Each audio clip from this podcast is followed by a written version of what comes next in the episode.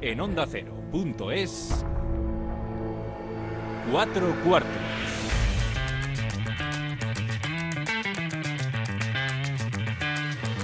David Katz.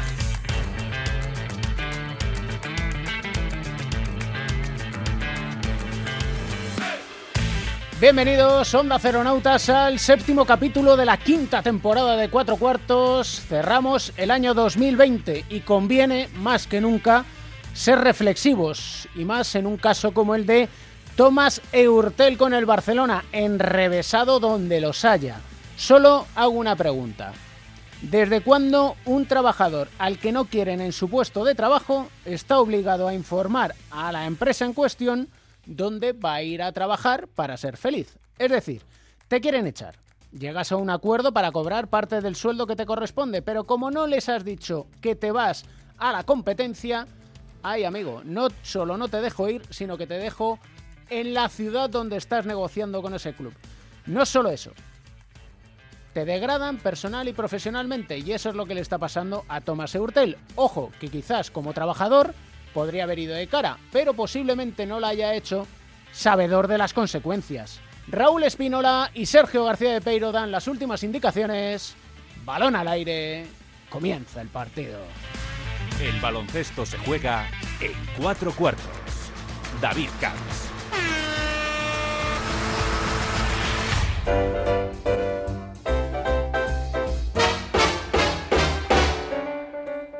Every gal strutting with her bow. Vaya año este 2020. Vamos a hablar con el presidente de la Asociación de Baloncestistas Profesionales, la ABP. Don Alfonso Reyes, ¿cómo estás? Hola, bien, muy bien. Yo no sé si decir por fin se acaba el 2020, por fin empezamos el 21, por fin llegó la vez. Por fin se acaba el 2020 y ojalá el 2021 pues nos traiga ya la, cura definitiva de, esta, bueno, de como le llamo yo, del, del ideputa, que está haciendo muchísimo daño. El ideputa. La verdad es que eh, lo que nos tendría que haber servido el 2020 para ser más reflexivos y ver las cosas de una manera diferente, y hasta el encontrar una vacuna, le vemos un problema. Sí, las vacunas, yo lo, lo, vamos, lo tengo clarísimo, han salvado millones de vidas y, y, esta también va a salvar muchísimas. Por lo tanto, tenemos que felicitarnos de que, eh, o porque ayer eh, pues empezara a vacunarse en España. No entiendo esa reticencia. Es cierto que no ha pasado, o, bueno, no, entiendo porque yo no sé exactamente cuál es el proceso de, creación y prueba de una vacuna, pero tengo claro que si ha llegado es porque hay garantías suficientes y yo sería el primero en ponerme a pesar de haberlo pasado porque nadie me garantiza que no pueda volver a contagiarme. Eso sobre todo porque todavía somos ignorantes al respecto. Eso... Sí, yo lo que no soy o no ignoro es, son las consecuencias y los efectos del virus y no se lo recomiendo a nadie, porque por desgracia no podemos elegir la forma de contagiarnos. Ojalá pudiéramos decidir, oye, venga, yo hoy me, apetece asintomático o un poquito de fiebre. No, no te da esa elección y, y por lo tanto lo mejor es no pasarlo. ¿Soy exagerado si digo que en el 2020 has vuelto a nacer? Quizás sí, no lo sé, no lo sé. yo tampoco me quiero poner tremendista. Lo que sí tengo claro es que fueron los peores días de, mi vida, esos, uh, bueno, los nueve que pasé antes de llegar al hospital, porque una vez ya que estaba en el hospital, pues ya tenía confianza en que, bueno, pues, o, tenía, uh, estaba en un ambiente mucho más, para mí, seguro, ya me estaba medicando, ya estaba vigilado, y por lo tanto tenía muchas esperanzas. En ningún momento temí por mi vida, pero eh, lo cierto es que tengo una neumonía bilateral y que si no me llevo a tratar, pues no sé lo que hubiera pasado. De Araceli, ¿qué decimos? Que ha tenido, bueno, la suerte de, ser la primera vacunada, que es una pionera y, y que será ese momento será histórico. Y la, y la valentía, porque yo con 96 años me pongo en su piel y lo mismo digo, a mí déjame, que no sé qué es lo que va a pasar bueno, con 96 años yo creo que pocas cosas ya te dan miedo. Eh, habrá pasado esta mujer, habrá pasado de todo, eh, y por lo tanto, pues, eh, es valiente, evidentemente, pero, pero que yo creo que, que ella pensará que le quiten lo bailado y que no pasa nada, que si lo que no querrá, por supuesto, es contagiarse. Eso está más claro que, el agua. Y que quien se moleste por utilizar una expresión como gracias a Dios, en fin. Eso sí, además es compatible. Yo también pienso que la fe y, y la ciencia son compatibles. Y nadie puede demostrar lo contrario. Por lo tanto, esa mujer eh, puede hacer lo que quiera. Tal cual. Eh, hablamos de baloncesto. Bueno, no sé si de baloncesto, de pseudo baloncesto, porque tú esperabas una Navidad tan con tanto trabajo. Tan convulsa. Eh, siempre, es que aquí la liebre salta en cualquier momento, entonces estamos preparados para ello. Y bueno, en este caso ha sido pues varios temas, ¿no? Pero principalmente me hablas del tema de Tomás Hertel, que creo que no es ni mucho menos bueno para nuestro baloncesto y, y lo que se hizo con los jugadores es injustificable. Eh, ¿Cómo os enteráis? Nos enteramos por, en principio por la información que, uh, que lanzó Seuguet del mundo deportivo sí. y a partir de ahí pues ya nos ponemos en contacto con, con la gente y con el jugador. ¿Y qué os dice Tomás? Pues, eh, pues lo que, bueno, pues habéis dicho muchos periodistas, ¿no? Que, que bueno, pues lo dejan tirado en Estambul cuando vuelven de... Él pensaba que iba a volver, como ya fue con la expedición del Barcelona, porque lógicamente él es un jugador con contrato y por lo tanto pertenece a la disciplina del club en todo momento, eso de que, bueno, um, temporalmente deja de, estar dentro de esa disciplina no es cierto. Y entonces él piensa que va a volver y cuando, pues le comunican que tiene que volverse al hotel y volver al día siguiente, pues su, su asombro es eh, máximo, lógicamente. Y pregunto yo, ¿es ya no ético, pero legal es? Eso ya tiene otra consideración. El tema legal, uh, pues es, uh, son los abogados y requiere una, no sé, una, un análisis un poco más profundo, pero en este caso yo creo que lo ético está un poco, es lo primero. No puedes dejar, y menos con la situación de pandemia que estamos viviendo. Turquía estaba y Estambul estaba confinada y lo que me dijo es que no había, era imposible, no, no es que no pudiera coger un taxi porque se le fueron a caer los anillos, sino que no había. Entonces, menos mal que, bueno, uno de sus compañeros eh, que jugó en, que compartió equipo, que estaba ahora allí, pues fue, o se le olvidó, no sé, algo en el, en el vestuario y, y se lo encontró y se lo llevó al hotel. Si no, pues lo mismo está todavía volviendo al hotel. Que, y suerte que Rodrigo Buboa se olvidó algo en el, en el, pabellón. Eso es.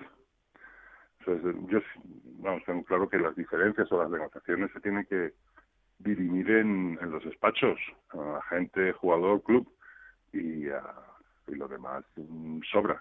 Y sobre todo este tipo de, de gestos que bueno, son, lo he dicho también, execrables, no, que están fuera de toda racionalidad es que es una, digamos que es, yo lo, decía al principio de, de, este capítulo, es como si desde cuando un trabajador le tiene que decir a una empresa que no la quiere, que no le quiere al trabajador, el decirle, no, mira, es que me voy a ir a este sitio, es como, pues eso, de Microsoft y Apple, no me quieren en Microsoft y me voy a ir a Apple, pero como me voy a Apple no me dejan irme a Apple. Sí, es una pataleta pueril, que lo único que ha podido hacer es eh, bueno dañar al jugador tanto bueno, emocional y sobre todo físicamente porque ya digo se sale de la burbuja de, del equipo. Estamos en una situación eh, que él tiene que volver en, bueno por su cuenta con lo cual con los riesgos que se supone haciendo escala a Lyon y no es la mejor forma de, tratar a un jugador y eh, se puede negar al jugador precisamente el ir donde quiera, como pretende ahora el, el Barcelona. Bueno, ya, ya digo, eso sí, ya, ya es cuestión es, suya, ¿no? Es una negociación, es una negociación. El jugador también eh, lo que puede hacer es eh, permanecer en el club, evidentemente. Uh -huh. Entonces, eh, luego ya todo lo que se, se quiere negociar, una vez que el, que el club ya ha comunicado que no lo quiere, pues yo entiendo que el jugador puede ir a cualquier sitio, luego ya habrá que negociar las salidas. Si el club considera que, bueno, que lo, que lo quiere o le quiere dejar marchar, pero en principio el jugador puede optar a cualquier sitio. Otra cosa es que el club pues le dé esa carta o esa, o esa libertad. Porque él tiene contrato. Claro. que él no se quedaría, si, si no va a ningún sitio, permanecerá en el Barcelona. Y el Barcelona decidirá si lo van al Barça B o que haga lo que, lo que corresponda en una situación que evidentemente no favorece ni a unos ni a otro. Y, y la imagen queda dañada, desde luego, de una manera muy seria. También el hecho de la reacción de sus compañeros o del entrenador, la capacidad de reacción, pero ahí eso ya es un ámbito interno en el que supongo que tú no quieres pronunciarte, digo yo. ¿eh? No, yo sé eh, lo que piensan los compañeros y están, por supuesto, entienden la situación de, de Tomás. Eh, es una situación muy complicada para ellos también y, ah, bueno, y sé, sé lo que, cómo lo están pasando. Entonces, pero bueno, eso entra dentro de, del ámbito privado y por lo tanto no no es el sitio ni el momento, no porque seas tú, que sabes que tenemos mucha confianza, pero bueno, eso queda en el ámbito de lo privado. En el, en el vestuario, que se, que se suele decir. Em, y fíjate que venía a ir de otro tema también convulso como el de Javi Beirán en, en Gran Canaria con, con también otro, otro episodio que, que yo todavía sigo sin entender. ¿eh? Sí, también inexplicable. Ha habido últimamente varios ejemplos de ese tipo que bueno, pues tienen difícil eh, explicación. Yo no se la encuentro. Y además, eh, una vez que ha vuelto, pues ha ganado seis partidos seguidos. Entonces, eh, estamos hablando de un campeón del mundo. No solo de un gran jugador, sino de todo el mundo que lo conoce sabe que Javi es una excelente persona y que lo único que hace es ayudar al equipo. ¿Estamos perdiendo las formas? Bueno, últimamente hay ejemplos, sí. Y no, no es bueno, no es bueno para, para nuestro baloncesto. Hay que cuidarlas un poquito más. Además, lo que sí me sorprende es que siempre parece que hay algún exjugador implicado y, eso tengo que decir que no me gusta nada. Eh, correcto. Sí, ahora que, ahora que lo estabas diciendo no había caído yo en la cuenta de, de ello. La verdad es que el ser cocinero antes que fraile no parece que ayude. No siempre, no siempre. Tengo muy claro que el deporte, el baloncesto, ayuda a ser mejor persona, es evidente, pero bueno, para ello también tienes que tener una buena, una tierra fértil para que esos valores eh, crezcan y arraiguen conviene al menos el, el, hacerlo. Felipe, ¿qué tal lleva el ser el hermano de Alfonso otra vez? Y no, bueno, pues no le queda más remedio. No le queda más remedio. Lleva haciéndolo desde que nació. Sí, pero ya sabes que últimamente hubo un momento en el que ya era Alfonso el hermano de Felipe. ¿eh? Hombre, sigo siéndolo. Sigo. No lo acepto porque estamos hablando de, de una leyenda de nuestro deporte. Por lo tanto, pues no me importa ser el hermano de, de Felipe. Eh, peores cosas hay, desde luego. Estaba yo intentando recordar si a Felipe le pasó algo parecido cuando fichó por el Madrid. Bueno, situación, no sé, no parecida, evidentemente, no, no hubo móvil en este caso, simplemente estudiantes eh, pues no podía o no podía mantener a Felipe y decidió venderlo a Madrid. Y como siempre pasa, pues al final parece que la culpa la tiene el jugador cuando fue, bueno, pues el club el que no podía mantenerlo. Cuando tú eras jugador, ¿viviste alguna situación como la de Urtel o como la de Beirán? No recuerdo, no. No, esto ha sido, por eso ha sorprendido, me ha sorprendido más, o nos ha sorprendido más en el mundo del baloncesto, porque yo nunca había vivido algo similar. Y ojalá que nunca se vuelva a producir. Esa es la... Eh, más, más, nos vale, más nos vale, porque sinceramente yo sigo sorprendido, muy y no gratamente, muy mal sorprendido.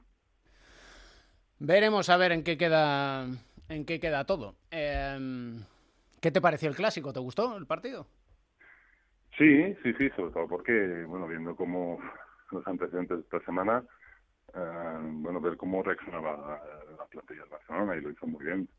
En momentos de, de dificultad o de tiempos convulsos, pues te sueles unir más. Y bueno, pues creo que fue un, un gran partido por parte de los dos equipos, pero bueno, pues Barcelona estuvo muy bien, especialmente Mirotic. ¿Nos recomiendas una canción para cerrar el cuarto? Eh, sí, ¿cómo la quieres? No sé. No, yo la, es la que tú quieras, ya faltaría más. Si yo tengo que elegir, te digo que Motorhead, pero. Hostia, bueno, bueno. eh, pues mira, ponme, me vas a poner eh, Like This de Van Morrison. Hombre. Bien, yo creo que va a gustar a mucha gente. Un clásico. Un clásico, Y- y el León de de- Belfast. Días como este, bueno, esperemos que, que los buenos, que se repitan los buenos, no los malos. Eso es lo que esperemos, que se repitan los buenos y que hablemos del baloncesto en el buen sentido, que siempre hablamos del ruido y yo la verdad es que estoy del ruido. Ay, en fin. Sí, nos tenemos que quedar con lo bueno y lo bueno es que ya tenemos, ya está aquí la batalla. Y eso es eh, efectivamente el principio del fin. Eso es lo más importante. Que tengas buena salida, buena entrada de año y que cuides mucho a la familia. Eso siempre. Un abrazo Pero, enorme, Alfonso. Un abrazo para ti.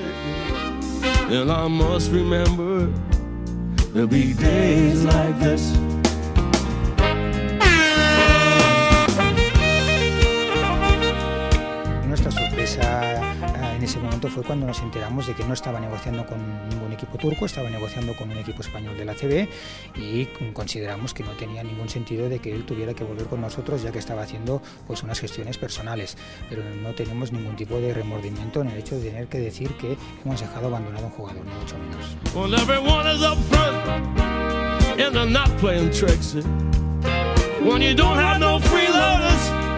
get their kicks.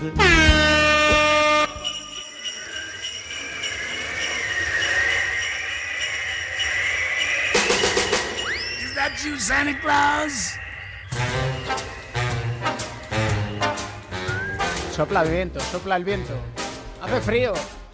Vamos a intentar poner un poquito de calor con los analistas, con Joe Llorente y Pepe Catalina. Pepe Catalina y Joe Llorente. A ambos, ¿cómo estáis? Feliz Navidad. No me fastidies con estas músicas que ya tengo bastante con Juan Diego Guerrero. Ponme, mira, tenemos unos villancicos clásicos que no conoce nadie, o casi nadie, castellanos, flamencos, catalanes, que son, que ponen los pelos de punta, eh, que enlazan además con nuestra tradición cristiana y navideña, etcétera, y tenemos que estar escuchando estas mamarrachadas que hacen los los americanos del norte que son o sea que, pueden ser músicas de voy a decir una marca del corte inglés o de algo así. Le Pepe, pone ahí cuatro campanitas dice Feliz Na- y ya es una Feliz Navidad. Ya, feliz. Navidad, ¿eh? ¿Te has dado cuenta entre el Feliz- ¿Tengo panetone razón o y no? esto? ¿Tengo razón o no, Pepe? Nah, pero ¿sabes lo que pasa? Yo lo tomo bien porque esto es algo preparado. Es una inocentada, yo lo tengo claro. El 28 de Ah, diciembre. Por eso va por ahí. Hay claro, que quitarle todo el hierro a la situación. Es que, vamos a ver, yo creo que Joe Llorente, como ya es pitufo gruñón, le voy a considerar como Feliz tal. Navidad, Feliz feliz Navidad. Digo, le voy, a, le voy a provocar. sí, Digo, sí. ¿de qué manera le puedo provocar? Pues, pues con Santa con, Claus. con Santa Claus, sí, Santa Claus. Un tipo absurdo. Los Reyes Magos tienen su origen en la historia y una historia preciosa además. Pero bueno, aquí estamos. Con el- Misión, misión cumplida, Dave. Un día más. Un día más lo he conseguido. ¿eh? Voy a sacar lo mejor, lo mejor de él como... So- Solo admito la canción de Navidad de John Lennon y la de los Ramones. Eh, eso es lo único, no admito más. Muy bien. Voy a leeros a Albert Soler en Barça Televisión después del clásico Real Madrid-Barcelona con victoria del Barcelona 82-87. Y dice, consideramos que Eurtel no tenía que volver con nosotros porque estaba haciendo cosas personales y no tenemos remordimientos. Bueno, no sé lo que estaría haciendo en el aparcamiento del aeropuerto, porque me dejaron ahí tirado. Igual, igual estaba echando una medalla o algo. Pero el caso es que estaba bastante tirado, ¿no? De hecho, yo tenía la noticia de que tuvo que llamar a Guagua para que fuera a buscarle, porque por allí no había nadie. Y, a través de otra persona, eh, me, me acabas de contar tú, David, que menos mal que Bobo había vuelto al vestuario por algo y pudo ver la llamada y tal y cual. Eso nos ha desvelado Alfonso Reyes, lo cual verdaderamente es cierto todo lo que decía a través de la red social Twitter Mike James, va a ser el CSK de Moscú, en torno a todo es peor de lo que pensaba, porque se lo encontraron a Thomas Eurtel haciendo escala en Lyon. Es que es surrealista, o sea, es surrealista. Sí, sí, sí. No, lo malo de esto es que si no tomas desde el principio una una postura de contrición y decir, señores, hemos tenido un arrebato, eh, nos han podido las emociones, eh, la furia, eh, hemos sido infantiles y, bueno, pues hemos hecho una mala pasada al jugador, lo sentimos muchísimo, le pedimos mil perdones, etcétera, etcétera. Cada vez que tú intentes justificar algo que no tiene justificación, sino simplemente pedir perdón, es peor. Es peor porque quedar más en evidencia. Volvemos a partir de la base de que no se va de cara. Y en esto también, fíjate, yo soy una de las voces que, que puede ser algo crítica, ojo, ¿eh? sin justificar ni un una décima segundo eh, el acto o la acción o la decisión de dejarle tirado, eh, pero creo que también el jugador y ese entorno tenían que haber sido un poco más claros. Eso no justifica lo que ha hecho el Barcelona, pero desde un primer momento el Barcelona dice que, o desde hace tiempo, dice el Barcelona, lo hemos hablado aquí además en cuatro cuartos, que el jugador no es del agrado del entrenador. Y a partir de ahí, el jugador eh, se le propone la, posibilidad de marcharse.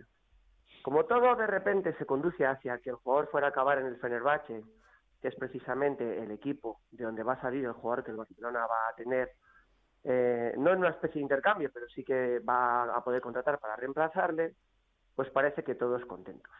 Y, como el jugador también tiene derecho a decidir su futuro, y como el jugador también tiene derecho en un momento determinado que surjan otros eh, equipos que, que estén interesados en él, pues cuando aparece la opción del Real Madrid, le parece mucho más interesante. A partir de ahí yo creo que es un problema de gestión de las partes, en las que el Barcelona tiene que ir muy clarito y decir, oye, mira, nosotros te dejamos marchar y te indemnizamos, que es lo que van diciendo ahora, si te marchas a un equipo de Euroliga que no juegue en España. Entonces el jugador ya sabe lo que tiene que hacer, lo que no tiene que hacer. Y, y luego el jugador tiene derecho a ir a, otro equipo que, que no sea el Fenerbahce.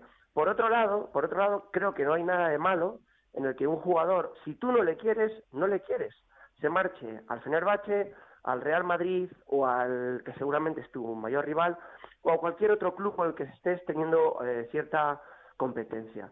Porque lo que no se puede hacer es la del perro hortelano, ni comer ni no dejar comer.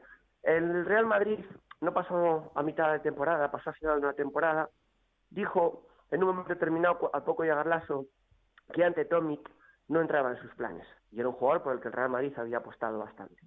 El jugador se marchó al Barcelona y no pasó absolutamente nada yo creo que todo lo que no hubiera sido con esa normalidad, pues te ha llevado a todo esto, ¿no? A una especie de, de una situación que no tiene justificación alguna por parte del Barcelona y que creo que la poca clarividencia por parte de Ertel y su entorno creo que le ha generado una gestión negativa en la que a lo mejor va a terminar dando con sus huesos en el sitio donde él no quería. Además, fíjate, si tú consideras que el jugador no vale para tu equipo porque tiene defectos y además defectos insalvables, ¿no? Pues coño, déjale que le ficha el Madrid, si, será peor para el Madrid. claro, pues tú, le, tú consideras que es un jugador que no defiende, que es que es eh, irregular, que que no, es, que no es capaz de seguir las directrices del entrenador, lo que sea, porque no lo sé, las pegas que le verá ya sí que vicios, pues, pues bueno, pues un jugador de esos, pues tú querrás que lo tenga el rival, porque eso, en lugar de fortalecerle, hará que sea un rival más débil, ¿no? Mm, pienso yo, vamos, no sé, que yo creo que es lo que pensó, que es lo que debió pensar el Madrid con Tomic. Dijo, pues sí, sí, pues sí, es muy buen jugador, pero, pero no, no, no nos sirve. Ya está se lo coge el Barça, pues allá él. Así es, y luego hay un factor del que no se habla, pero que yo le he mencionado un poco entre líneas, o que alguno lo habrá leído entre líneas, a lo largo de, de todas estas cosas y sé bien de lo que hablo porque estuve unos cuantos años trabajando eh, como representante de Como jugadores, agente, sí. que es el agente o los agentes, qué es lo que dicen, qué es lo que hacen, qué es lo que comentan, o sea, porque sí, tampoco es bonito si es, es cierto que Ertel o su entorno pidieron, una vez que estaba apartado del equipo o dejaba de estar apartado, apartado, ir con la expedición a Turquía para cerrar su fichaje con el Fenerbahce, si en realidad no es así. Yo creo, yo entiendo el enfado de Barcelona, no entiendo la reacción y la gestión del enfado, ni muchísimo menos, y más en los tiempos que corren actualmente. Me parece lamentable, el jugador puede volver perfectamente contigo la expedición y luego ya al día siguiente le citas en el despacho de quien sea y bueno, pues ya le pones en su sitio. Claro, Pero esto que se ha hecho no está, no está bien. Pero tampoco está bien el ir con medias verdades, porque las medias verdades acaban siendo a veces las peores de las mentiras. Entonces, bueno, pues se, se va de cara y así todo el mundo sabe a qué atenerse. Ahora el jugador está en el limbo, en el que además le han marcado un camino que lo mismo no interesa a ninguna de las partes, porque si el jugador va al Madrid, parece que no le interesa al Barcelona, seguro que el Fenerbahce andará a mosca también, porque contaba con la llegada de un jugador para reemplazar a otro, y luego eh, el jugador eh, seguramente tampoco quiera estar el Barcelona en esa situación, y ojo, al Barcelona esto le puede acabar costando más dinero, le puede acabar costando más dinero Claro. si la rescisión que le ofrece o la salida que le ofrece pues no cumple con todas las con- con- cumple con todos los anhelos del jugador, ¿no? Entonces, al final una operación rocambolesca que va a terminar mal seguramente o tiene pinta de terminar mal para todas las partes o no bien cuando se podía haber evitado. Es como lo que hemos venido hablando en otras situaciones y ya no viene al caso de jugadores que han sido apartados, de jugadores que bueno pues han sido no han sido bien tratados y todo esto por no ir de cara, por no ir por con delante y, y por hacer no sé pues gestiones que a veces eh, sorprenden ¿no? en, lo- en la, en la de los clubes de los que estamos hablando. Yo de todas formas, a ver qué te parece esto, eh, Pepe, que yo lo he pensado muchas veces y se da mucho en fútbol, lo de mandar jugadores que son muy buenos a jugar fuera de España, venderlos fuera, eh, porque lo que haces es empobrecer la competición nacional, que es al final tu principal fuente de ingresos. Eh, en cuanto que sea capaz la liga o eh, de fútbol o de baloncesto, eh, la que consigue ingresos de cualquier tipo de patrocinio, de televisión, etcétera, que son luego los eh, de los que viven los clubes, ¿no? Entonces, en la medida que vas vendiendo jugadores, esto le ha pasado a la Liga de Fútbol ahora, a medida que se han ido yendo jugadores fuera y se ha quedado sin jugadores, pues ahora mismo vale menos, ¿no? La Liga de, de fútbol Estoy en cuanto totalmente de lo que venga a nivel mundial. Pero en este caso concreto, Joe, el problema que hay es una cosa que se llama temor. Temor a que un jugador que tú estás soltando, que en teoría está contrastado en el baloncesto europeo y por supuesto en el baloncesto español, tú lo sueltes y vaya a otro lado. No, no, ya, ya, eso, eso lo entiendo, vamos, lo entiendo lo haga bien. ridículo, pero Yo no lo otro- entiendo, sí, yo no lo entiendo. y lo entiendo. Y que la solución sea cuanto más lejos mejor, pues eh, por Además, miedo a eso, que... eso tiene, tiene- Es miedo al reproche, Joe. Es miedo Claro, al reproche. sí. Y, eso, y eso significa que no hay seguridad en, la- en lo que estás haciendo. Porque si tú estás convencido al 100% de lo que Claro. estás haciendo, don- donde vaya el jugador, vaya, y si estás convencido que la solución que vas a aportar es mejor, pues allá le vaya a Urtel y mira, y si le va fenomenal, pero a nosotros no nos valía. Anda, que no ha habido casos de jugadores que no valen en un club y no valen eh, y valen en otro. Y encima, además, se están descargando de una ficha bastante cuantiosa, ¿no? Pero si luego empiezan a entrar en otras cosas y, y algunos llevan la camiseta por debajo de la corbata puesta y cosas de estas, pues entonces se, se desfigura todo un poco. Creo que se podría haber gestionado de una manera mucho mejor y sobre todo cuando estamos hablando de uno de los grandes clubes eh, de baloncesto a nivel mundial. Y en eso, teniendo en cuenta que Leo Westerman, base del Fenerbahce, se ha despedido ya del Fenerbahce y vaya usted a saber si las arcas del Barça pueden con los dos sueldos. Que esa es otra, que al final... Pues está claro que no. Quiero decir que el club está, bueno, está en una situación económica eh, lamentable, está pidiendo a los jugadores que se ya la- la- lo hizo la temporada pasada y lo va a tener que hacer esta también que se bajen sus, sus sueldos sus Lo peor contratos. de una decisión importante, Joe, David, es que esté rodeada de rasgos de impulsividad. Y esto es lo que sucedió, porque incluso sin estar allí me puedo imaginar cómo le dirían al jugador, ¿no? Cuando se enterara el Barcelona, no, es que mira, y seguro que se lo diría hasta el propio Fenerbahce. Oye, que nos dice el Fenerbahce que vosotros sí vais, vais ahora a Westerman, pero que es que aquí no va a venir Ertel, porque se enterarían de toda la historia cuando los agentes le dirían que tiene otros pretendientes y que podría ser el Real Madrid. Seguro que fue una reacción, una reacción impulsiva pues de, de, esta, de andar por casa, ¿no? Pues ah, venga, que fuera de aquí, que no venga con nosotros. Se acabó, no queremos ni ver, no, hombre, no. Estamos en un mundo profesional y bueno, eh, puede estar mosqueado, enfadado, te ha podido faltar a la verdad en su entorno, pero vuelvas a Barcelona y al día siguiente pues lo resuelves todo en un despacho, he, leído, en un sentido en otro. He leído una columna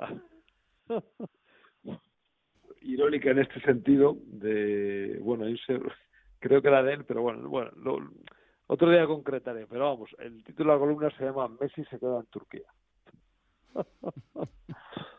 Como diciendo, eso, y cuenta eso, cuenta pues que una historia en la cual termina pasando eso, ¿no?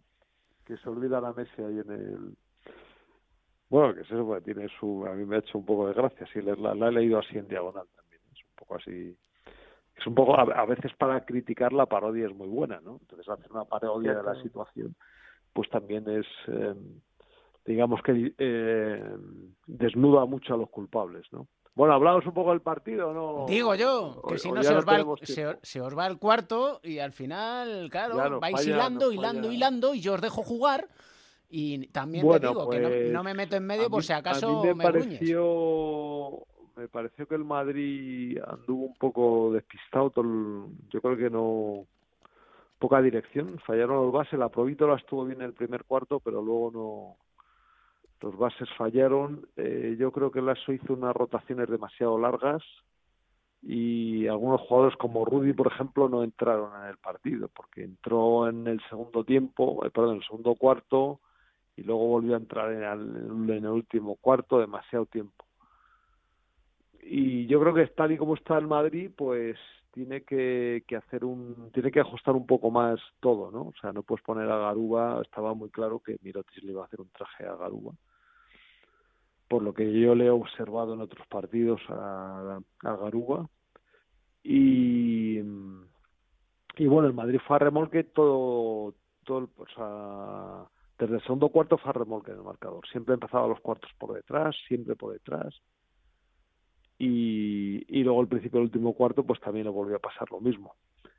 Y yo creo que en este sentido, eh, Vicius desde siempre a los jugadores que considera más importantes le da, les da más minutos y en cambio Lasso repartió mucho y mucho los minutos y yo no sé si eso es eh, lo más adecuado que puede hacer ahora teniendo en cuenta cómo está el equipo que ha perdido potencial pues cerca de los tableros y también en la dirección del juego eh, yo creo que esto es lo que me pareció a mí y a ver lo que te parece a ti Pepe pues a mí me pareció que la manera de afrontar el partido de uno y de otro fue diferente, es decir, vi un Barcelona muy enfocado, muy metido en el cuento sí, sí, muy sí, intenso. fundamental, sí, sí. Desde el, desde el primer minuto, al Real Madrid no le vi tanto, eh, Mirotic eh, aprovechó los primeros minutos para ejercer de líder de, de su equipo y, bueno, pues hacer eh, mucho daño ofensivamente y ponerse el equipo a las espaldas.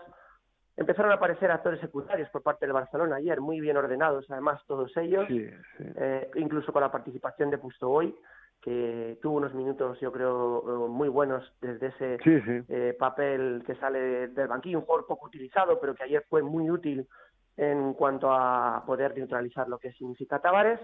Y con todo y con eso, y a pesar de eso, el Real Madrid se planta en el descanso empate, lo cual, bueno, te hace pensar que, que lo mismo viene la reacción del equipo local. Pero no, no fue así, porque luego el Barcelona en la segunda parte hizo algo que ya eh, desarboló el Real Madrid, que es apretar muchísimo en defensa. Y yo creo que el Real Madrid, que no tenía clarividencia en ataque, que tampoco, como tú decías, Joe, encontró roles dentro del propio partido, donde algunos se fueron diluyendo, el Barcelona se fue creciendo, subiendo, ganando confianza y acabó desesperando al Real Madrid, llegándole a forzar a tirar, yo creo que hasta tres tiros triples que no llegaron a tocar el aro en algunos momentos del partido. Y luego ya, bueno, pues el, final, aunque se intenta igualar, haciendo alguna falta, te pones ahí un poquito cerca, es normal, esos ya, bueno, pues ramalazos de final, pero ayer el Barcelona a mí me pareció superior al Real Madrid, lo cual, bueno, no ha de sorprender por el nivel de, de ambos. Sí que es verdad que el Barcelona parecía que al partido ah, entró con una mayor, un mayor rigor e importancia hacia el mismo. Eh, el Real Madrid a lo mejor también se la dio, pero no la pudo transmitir. Y el Real Madrid ahora está, está muy bien todo esto de ganar sin campazo, ganar sin Randolph, pero necesitan fichar. Parece que está ya el nombre de Alex Tayus, el norteamericano israelí, conocido en la Euroliga con bastante bagaje, diferente a Randolph, porque no tiene tanto talento para anotar de fuera, ni mucho menos, pero bastante atlético e intimidador pues eh, cuanto antes vengan refuerzos mejor, porque hmm. si no va a ser pan para hoy, hambre para mañana. Yo estoy muy de acuerdo contigo, todo lo que has dicho. De hecho, bueno, es parte de lo que he escrito para el español. Y, y es cierto que el Madrid se desordena. Yo no creo que sea tanto mérito del Barça, que es cierto que aprieta un poco más, pero fíjate que en los primeros, eh, en esos primeros compases del último cuarto, que es donde se empieza a fraguar eh, el desastre, el Madrid falla tres tiros libres y dos mates. O sea, estamos hablando de siete puntos, que es eh, la ventaja. Sin oposición. ¿Eh? Sin oposición. Siete puntos de los de sin, oposición, en teoría. Sin oposición, ¿no? Dos mates de Tavares, o sea, que son los que, que luego pues despistan todavía más el Madrid, tiene unos minutos ahí de... Y luego reacciona y siempre el famoso arreón final del Madrid, que no llega a puerto, pues porque todavía yo creo que la Provítola, que hizo muy buen primer cuarto, jugó muy bien, eh, pues todavía tiene algún tic de jugador de equipo pequeño. O sea, tú cuando estás en esa circunstancia no puedes entrar ahí y, voy a ver qué paso y me recreo. No, no, tú tienes, tuvo un pase muy claro a Tavares que no le dio y no sé por qué estuvo ahí luego caracoleando y claro, pues, a, a este nivel te llega cualquier jugador y te mete un tapón que, eh, que es claro. Para mí el error de poner a, a, a Garúa de principio fue un error claro, porque en este tipo de encuentros pues te puede marcar mucho y además Miroti que es un jugador que si le dejas entrar en el partido pues entra muy bien. Luego tuvo muchos más problemas con Deck. ¿eh? Si fijáis la anotación, pues al final fue anotando porque hombre es muy bueno, pero ya tuvo muchísimos más problemas. Y algunos jugadores clave del Madrid que siempre juegan muy bien estuvieron muy flojos. He citado a Rudy, pero también se puede citar a Tompkins, por ejemplo, que estuvo muy muy flojito y, y bueno, en general yo también vi más más centrado eh, y más regular, ¿no? O sea, al, al Barça, ¿no? Y el Madrid le vi un tanto errático, no sé. Y es verdad lo que dices, tú tienes toda la razón. Hombre, pues se tiene que notar la baja de Campazo y la baja de, de Randolph, porque eran dos, dos titulares, ¿no? Ya sé que ahora no hay titulares ni tal, pero bueno, eran dos tíos que absorbían muchos minutos. Cuando estaban bien y eran claves, ¿no? Así que, bueno, aunque el equipo se ha recompuesto, pues yo yo creo que yo creo que además eh, bueno me, me, da la impresión yo creo que el ASO debería revisar su manual no o sea porque él ayer siguió con el manual de siempre y yo creo que debería ajustarlo un poco para este tipo de partidos pues eso lo dejamos para siguientes capítulos, ya en el 2021, ya si queréis, ¿eh? No, hombre, pues sí, como quieras, hombre, como quieras, como Digo más que nada porque que se nos, sí, nos hemos pasado. el partido, ¿no? No, pasarnos, no, date cuenta que en el fondo esto es lo ¿Vas que a hacer prórroga hoy o qué? Lo que nos dé la Real Cana. sí, te digo la verdad. Podemos hacer menos penaltis, podemos hacer lo que queráis. Yo tengo aquí preparado el panetone a Louis Armstrong y Santa Claus. Mira que es cabrón este, ¿eh? No me voy a ir del 2020 pues sin ser exactamente igual. El roscón, el roscón de Reyes. Hombre, preparado que lo tengo para Nochevieja. bueno, queridos, oye, un placer, ¿eh? Me, gusta así cuando coincidimos igualmente. en, la visión de los partidos y eso me gusta.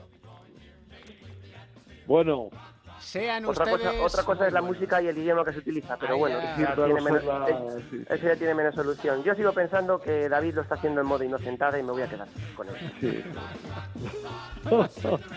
Ahora le, le cuelgo el, el, muñequito de inocente, inocente en la espalda, siempre manteniendo los dos metros de Un abrazo enorme a los Un abrazo. Feliz año para vosotros.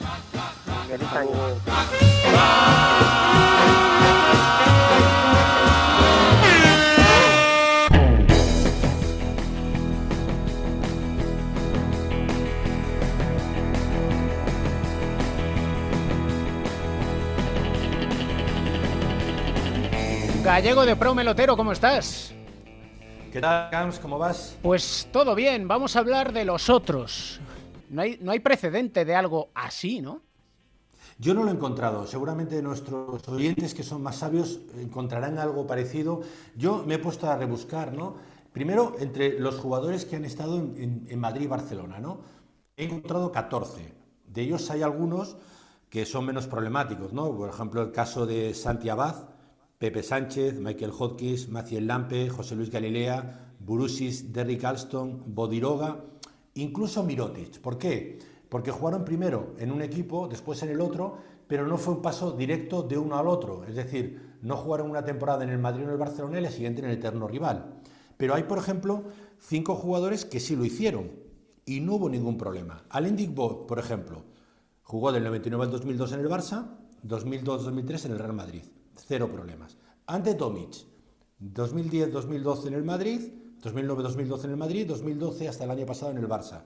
No hubo ningún problema, más allá de alguien que le pudiera sentar mal, pero no hubo ningún problema de este tipo. Picolín Ortiz, mil año, 1990 en el Real Madrid, próxima temporada del año 90, el 92 en el Barça. Hubo incluso uno, como Zoran Savic, que jugó en el Barça en el 91 el 98, jugó un año en el Real Madrid y volvió a jugar después en el Barça.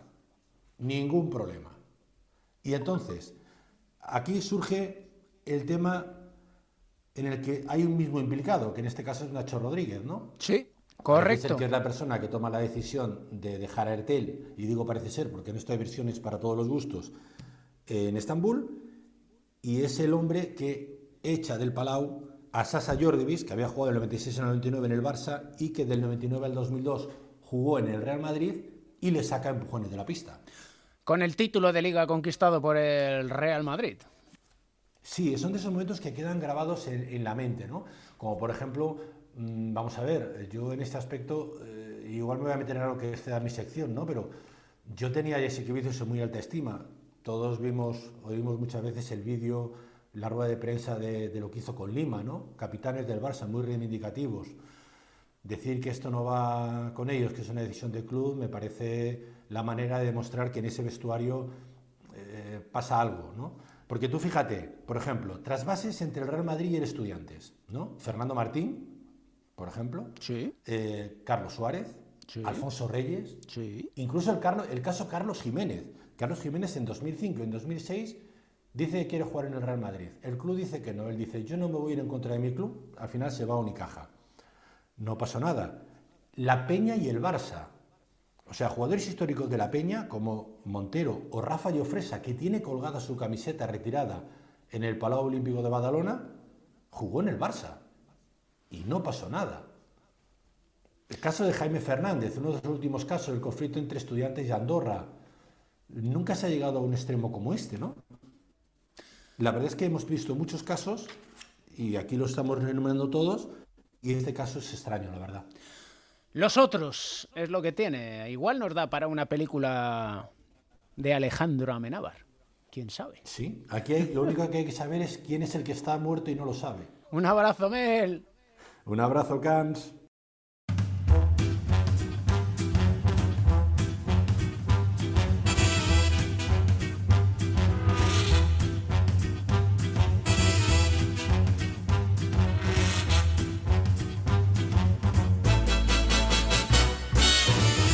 Tiempo para nuestro espacio a la psicología del deporte con nuestro medallista olímpico y psicólogo del deporte, José Manuel Beirán. ¿Cómo estás? Muy bien, David, una semana más aquí.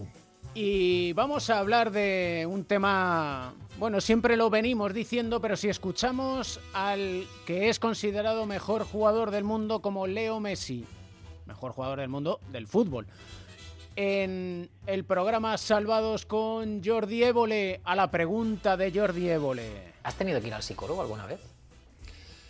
Tendría que haber ido, pero no, no fui nunca. ¿Por? No sé, no sé por qué, pero me cuesta dar ese, paso sabiendo que, lo necesito.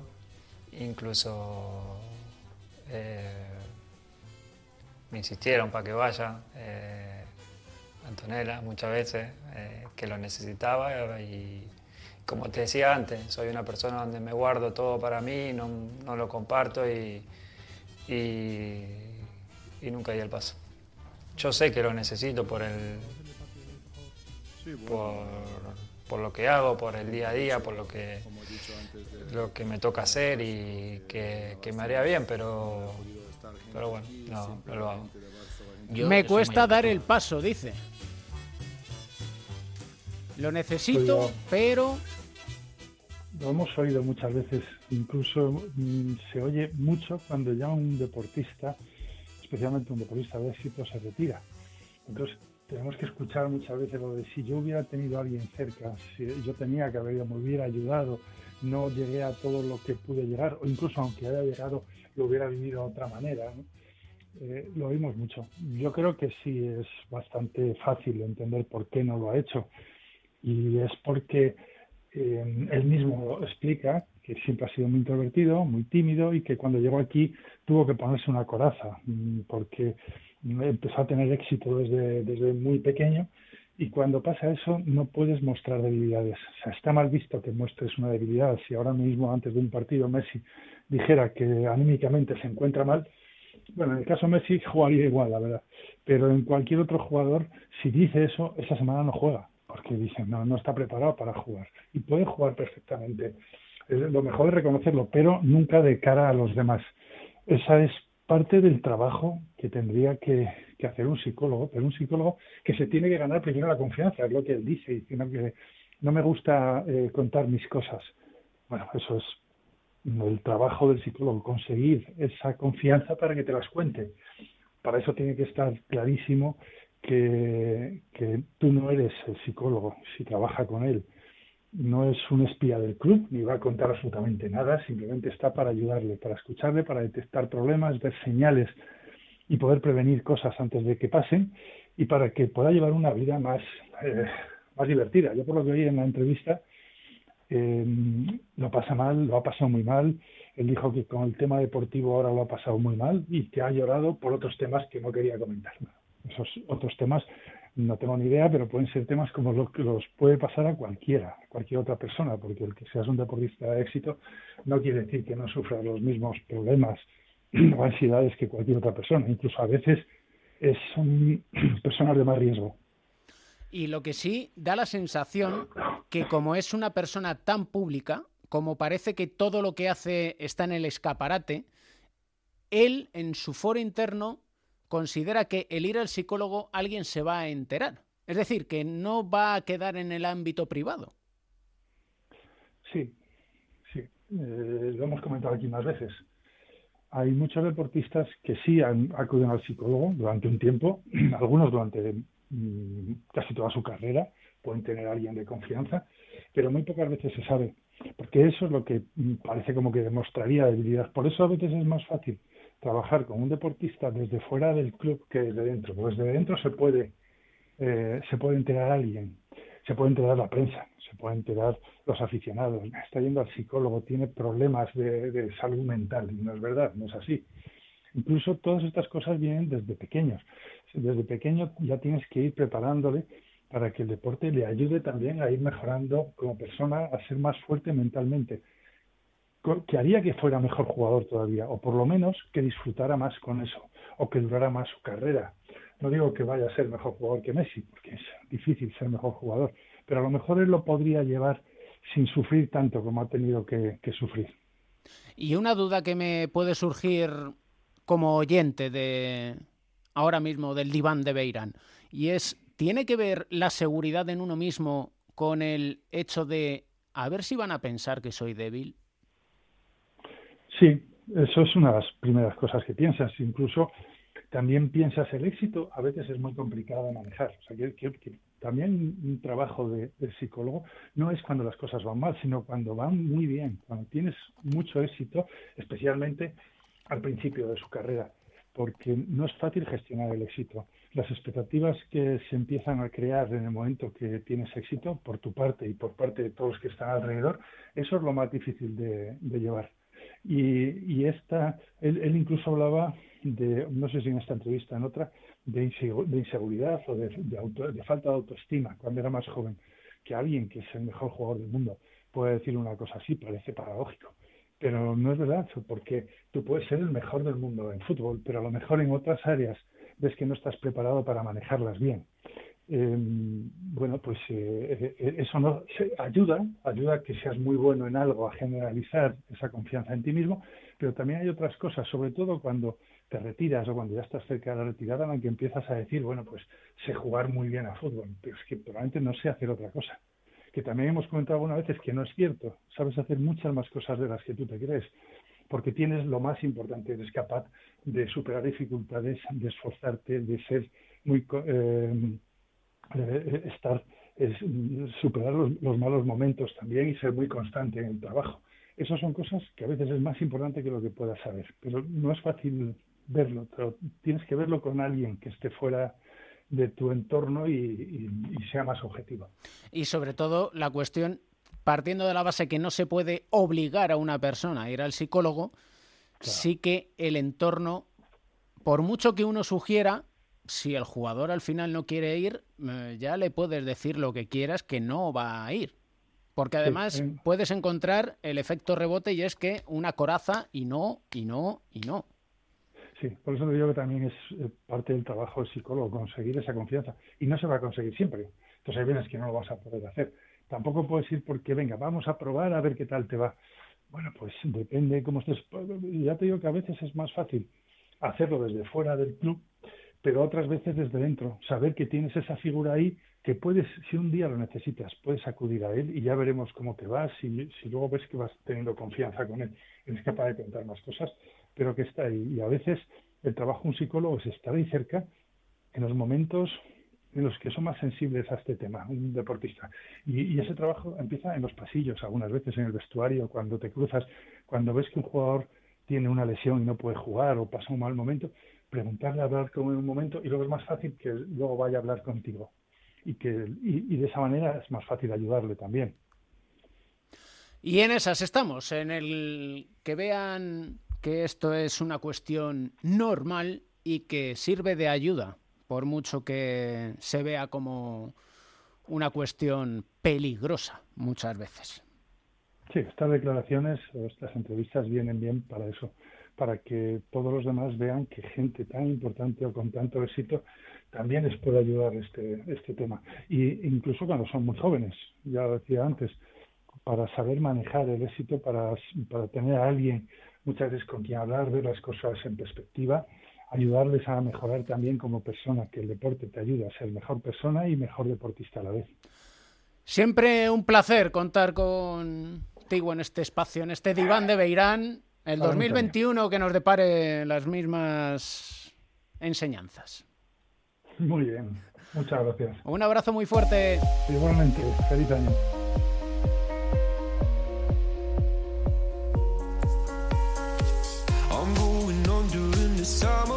Tiempo para el baloncesto femenino con nuestra coach, Ana Montañana, ¿cómo estás?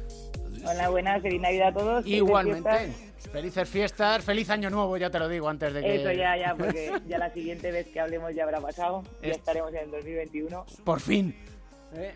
por fin. Sí, bueno, yo quería disfrutar del 2020, soy de las que pienso que hay que disfrutar lo que tenemos que después igual nos echamos para atrás y queremos volver para atrás y tal. Entonces, bueno, pero bueno, sí que es verdad que el 2020 ha sido una montaña rusa, podríamos decir, ¿no? Un, algo, algo totalmente diferente. Pues sí, la verdad es que sí. Por cierto, antes de entrar en hacer un balance de lo que ha sido este 2020 y esta última fase de la Liga Femenina Endesa, eh, vi que, como hemos venido hablando con José Manuel Beirán de lo dicho por Messi en torno al psicólogo, tú como exjugadora y como entrenadora, ¿esto del psicólogo lo normalizamos o qué hacemos?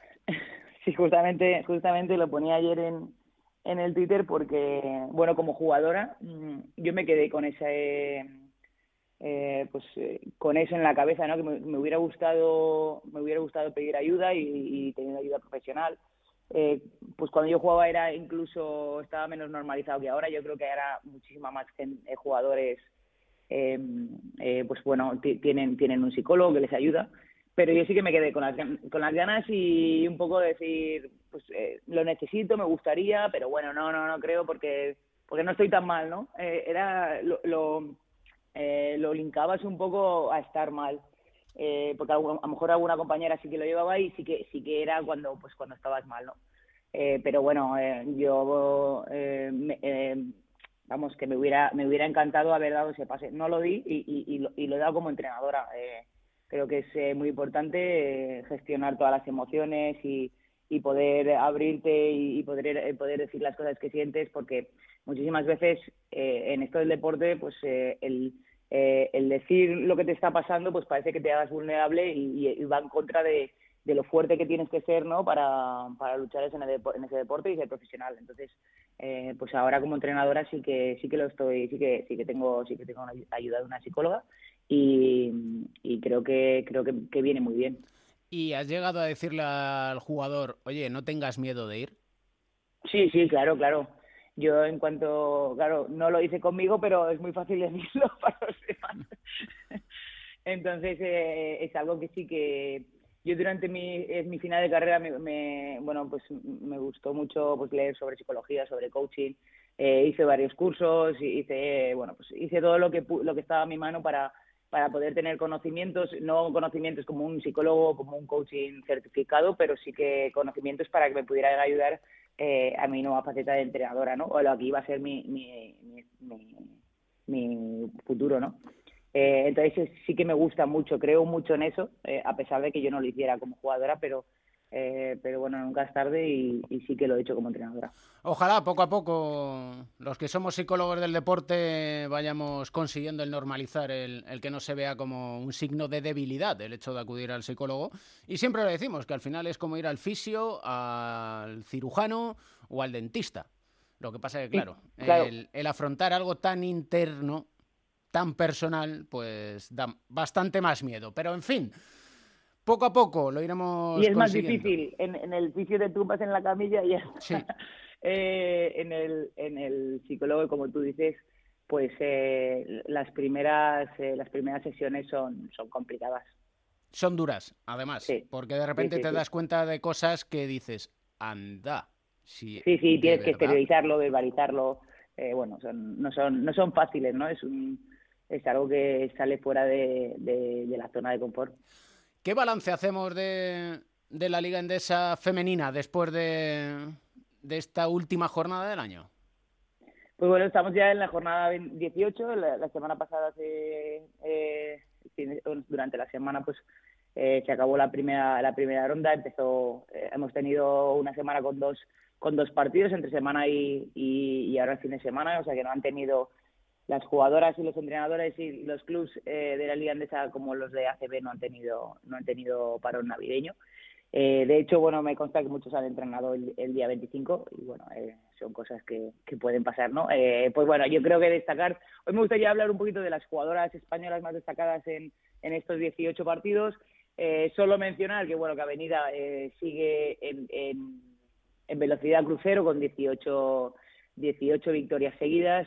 Eh, bueno, que el Valencia sigue sigue ahí con 17-1 y, y que el Spar Girona, que ha ganado a, uno desde arriba este, esta semana, eh, al Guernica, pues también está en, en 15-2 y después.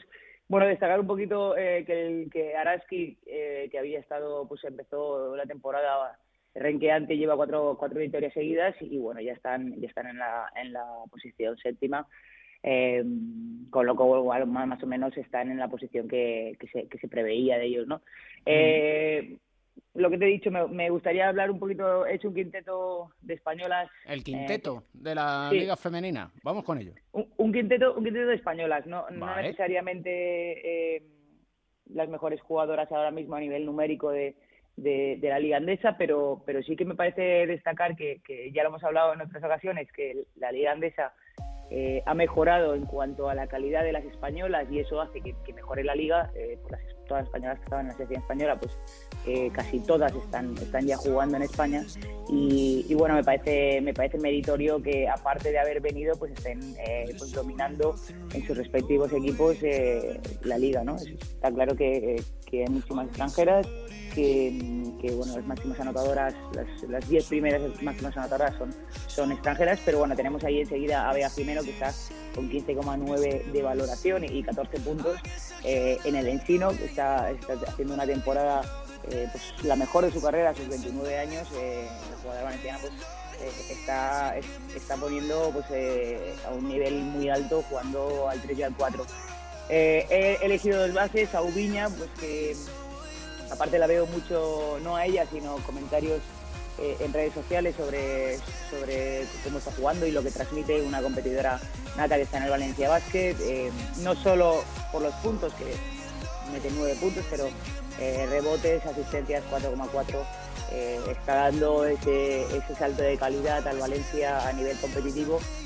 Quevedo, otra jugadora que está jugando justamente en el Araski, ahora ha bajado un poquito su aportación, dado que yo creo que todo el mundo está aportando más en el equipo, eh, con 12,06. Y después una jugadora que, eh, que, ha vuelto a la liga a la liga andesa, Laia Flores.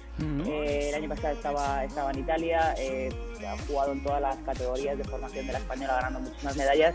Está en el, en el campus Comete, que va a y, y está haciendo una temporada eh, que puede ser que, que, esté llamando a las puertas ¿no? de, de poder eh, por lo menos ser invitada en, en, la, en, la, selección española, aunque me esté metiendo en un poco de fango. ¿no?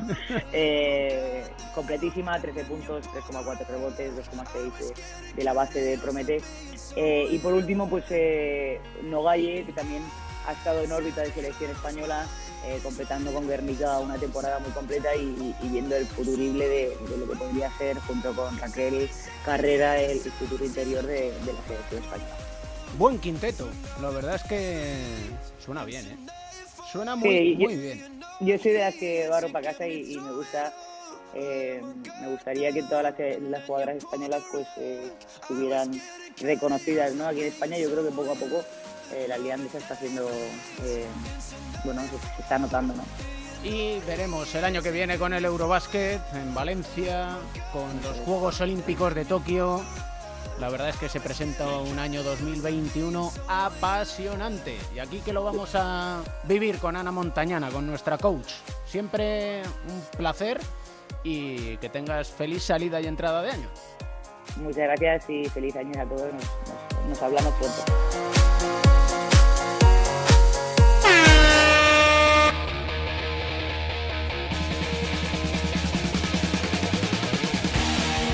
Pereiro.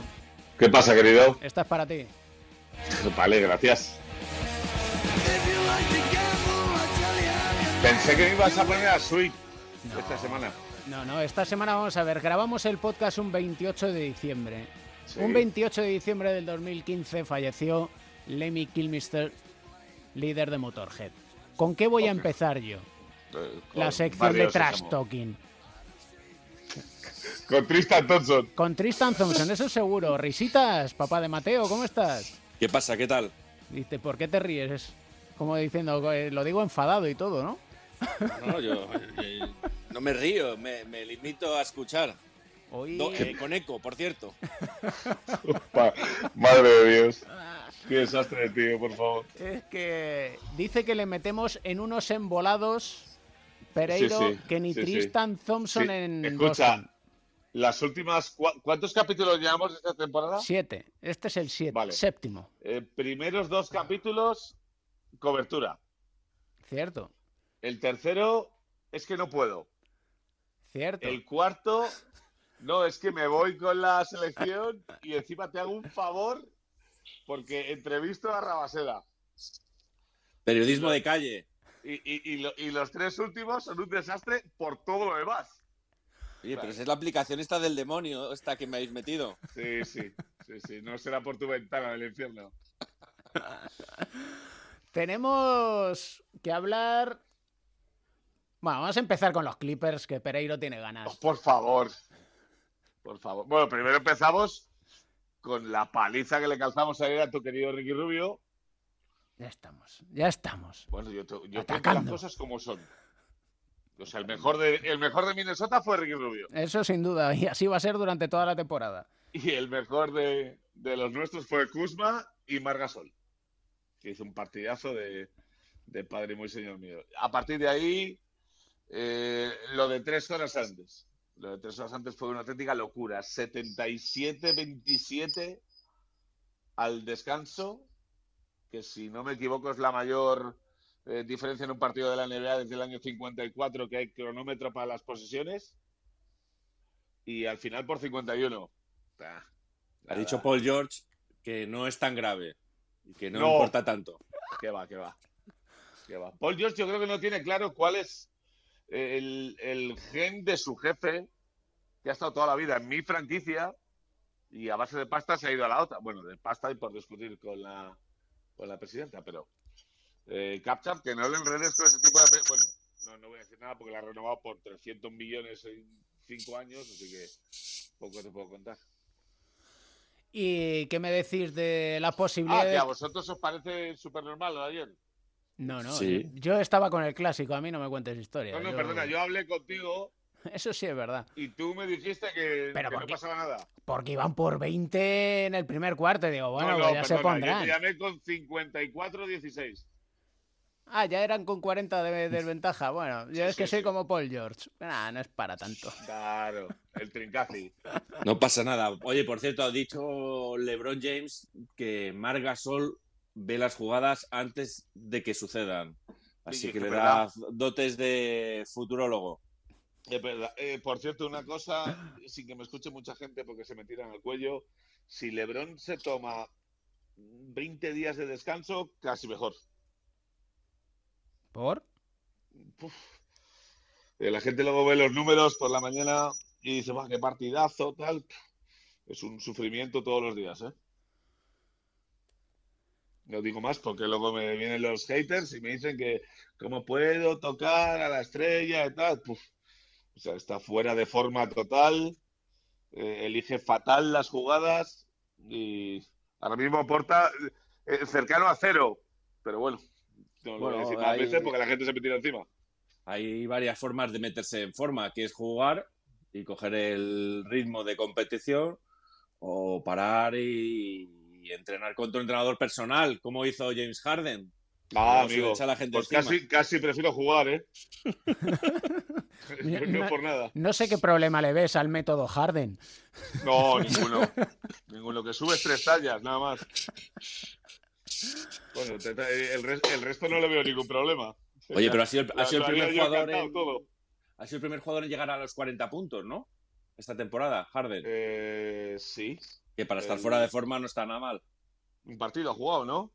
Bueno, y, We- y Westbrook haciendo triples dobles. Eso es, y palmando todo. Esto es. Y creo que es- McCollum es hizo el ayer show. 44, ¿no? Bueno, es que a mí McCollum me parece un pedazo de jugador. Va, ese es buenísimo. Es que es la NBA que tenemos, el hacer números individuales, que Y- es lo que vende rápido. Y luego está lo, eh, lo- lo mejor de la tarde-noche de ayer, que es eh, cuando hablo con Camps y me dice, eh, Pérez, ¿sabes cuál es la pena? Digo, ¿cuál? Que no hay nada nuevo de Tristan Thompson. Es que Que Tristán ya no está Tristón. me meto en Google y pongo Tristan Thompson, Boston, noticias. La primera que veo, 18 de diciembre, Daily Mail. Tristan cena con una mujer que no es su parienta. Es rubia. Bueno, ¿sabes quién era? Edu. ¿Quién? ¿Quién? Ah, que no has leído nada de lo que te he mandado. No, no, no, no, no. Era, eh, ¿cómo es, David? La que... Agente inmobiliaria. Agente inmobiliaria. Eso es. Y que estaban en cena de trabajo buscando una casa en Boston. Y Pues está- y- y- escucha, y coge él y le llama TNZ, TMZ y le dice, ¿qué ha pasado? Y contesta, mata a un perro y te llamarán mataperros, pero tendrás cara. Madre. Son cenas de trabajo, pero. Lo mejor es que la publicación le justificaba, decía, por fin tiene una excusa, pero ¿qué excusa? ¿Pero qué excusa tiene? Si ha firmado un año en Boston y, y está quedando con una agente inmobiliaria que parece que se va a quedar a vivir allí Agente inmobiliaria que lleva una sudadera como podemos llevar nosotros. y que está tremenda. No lo sé, ahí yo eso... No, no, te lo digo yo. La, la foto la veo de espaldas. No, lleva no, ya he moño buscado yo de frente. Y, y lo cierto es que, vamos a ver, Tristán, que Chloe está a caballo entre Boston, tú a Boston y yo a California. Sí, sí, sí, que Entonces. Me encanta que, que- que David tenía fe en él. Dices que no tenemos nada. No tenemos Digo- nada. O sea, primera vez que busco en el 2020 y me sale una noticia hace cuatro días. Tristán, no. Tristán, que te puede llegar ¿cómo- James Harden. Que ¿Cómo- no. ¿Cómo fue la frase de ayer, David? Eh, cuando te piensas que no tienen nada para ti, siempre tienen algo. Sí. Sí, hay que darles el balón. O sea, a, Tri- a Tristan Thompson, a James Harden, al, a la Marodón, a todos, a estos personajes que nos gustan, a Patrick Beverly. ¿eh? A Patty Beverly eh, le pueden dar mucho por el pasto, ¿eh? Que es asqueroso. Eso sí, si estuviera en mi equipo, sería un ídolo. Tenemos rincón de Mateo para cerrar el año. Sí, y además un jugador de, de rabiosa actuali- actualidad porque ha sido el que ha metido el triple ganador para los Warriors. dilo. Para los Warriors. Así que es Damian, ¿Contra Damian quién? Lee. Per- Perdona, que es que, es que, es que te escucho. No, con digo que, con- que contra quién ha sido el triple. Contra Chicago. Ah, vale, vale. Bueno, pero la jugada está, bien porque es un saque de banda que tiene que buscar a Stephen Curry, que por otro lado, como sabéis, es su cuñado. Y, al final él acaba metiendo el triple de la victoria. Y es una canasta de, superación total. Un jugador que, que bueno, pues que, no lo ha tenido nada fácil. Ha tenido dos lesiones de, de- menisco, muchos, muchos contratos no garantizados, de, de- de ida y vuelta. El año pasado empezó a jugar en, en los Warriors misteriosamente cua- cuando, después de casarse con la hermana de, de- Stephen Curry y de Seth eh, y firmar un contrato por, por 1,8 millones de, de dólares. Jo, visto cómo está el tema, es una basura. Bueno, él, y además es un contrato no garantizado hasta el 20 y pico de febrero. Así que él tiene que, que- llegar a ese nivel para, para, que, para que no le corten, ¿no? No le van a cortar porque es el hermano, es el cuñado de, de, Stephen Curry. Pero bueno, él tiene una historia de superación, como ya te digo, estas dos, estas dos lesiones importantes, una mano rota, de, ahí que tiene un tatuaje en su pierna que es no white flags, es- decir, no sacar nunca la bandera de, de- de rendirse. Y, y es, un jugador que, cuando llegó a la NBA no drafteado en el 2016, después de estar una temporada en la Universidad de Louisville de Pitino, eh, después de todo aquel escándalo que hubo de, reclutamiento de, jóvenes jugadores, él firma por, por, Boston, después de pasar la, liga de verano con Miami, firma por Boston, le, cortan en pretemporada, acaba jugando en el filial y, y se vuelve a romper el cruzado y desde entonces empezó una especie como de diario. Joder, qué desastre. Y bueno, él cada día eh, se puntúa de 1 a 5 eh, y él un par de años después pues sigue volviendo a leer todas esas notas que, que le han servido como para, para venirse arriba en los momentos más complicados y en todos los días anota una, una, una cita que es soy jugador NBA. Y bueno, yo creo que esta noche pues lo, lo- ha demostrado con ese, con ese triple ante, ante la atenta mirada de, de, de su cuñado.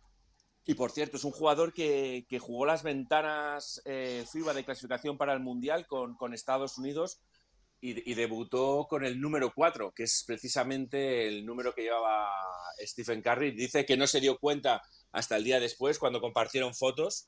Eh, eh, pero bueno, es otra historia de superación, eh, hijo de, de- también de familia desestructurada. O sea, tú, tú, tú debutas con Estados Unidos y no te das cuenta del número que llevas, ¿o qué?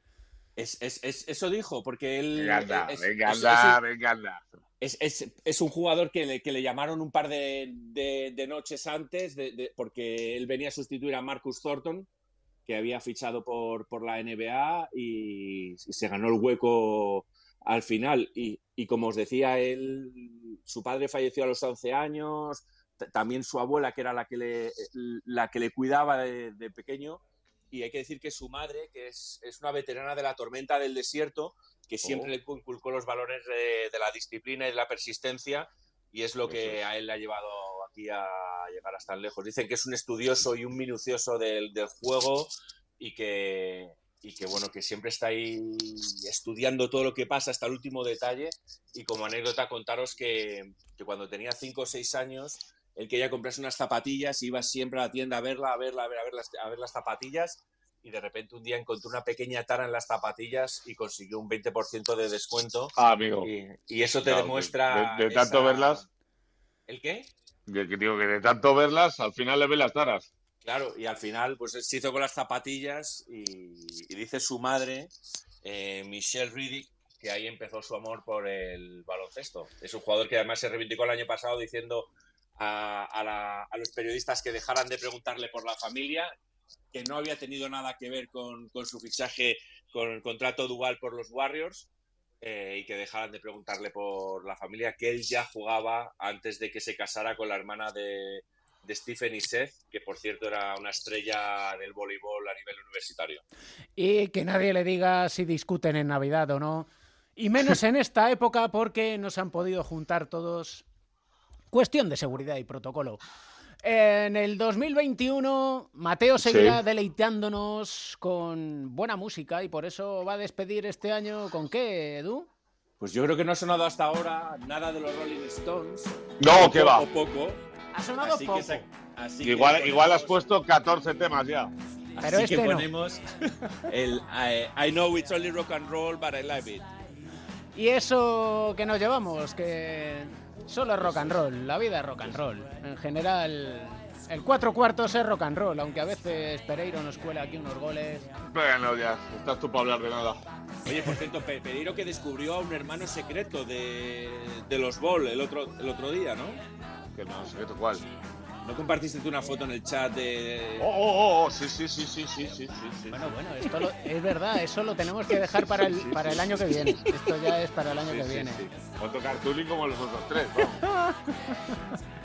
Otros que nunca fallan, la familia Ball. El pequeño juega bien, ¿eh?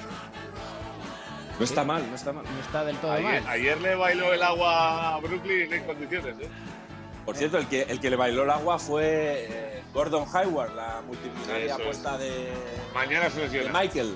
Eso es. Señores, tengan un muy, muy, muy feliz año, ¿eh? Igualmente. Y ya sabéis que siempre, siempre tenemos Siempre, un siempre. buen motivo Eso es, para no, pa- para no coger el teléfono. para sonreír, señores.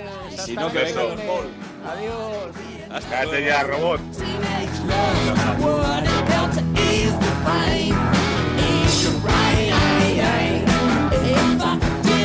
El baloncesto se juega en cuatro cuartos. David Camp.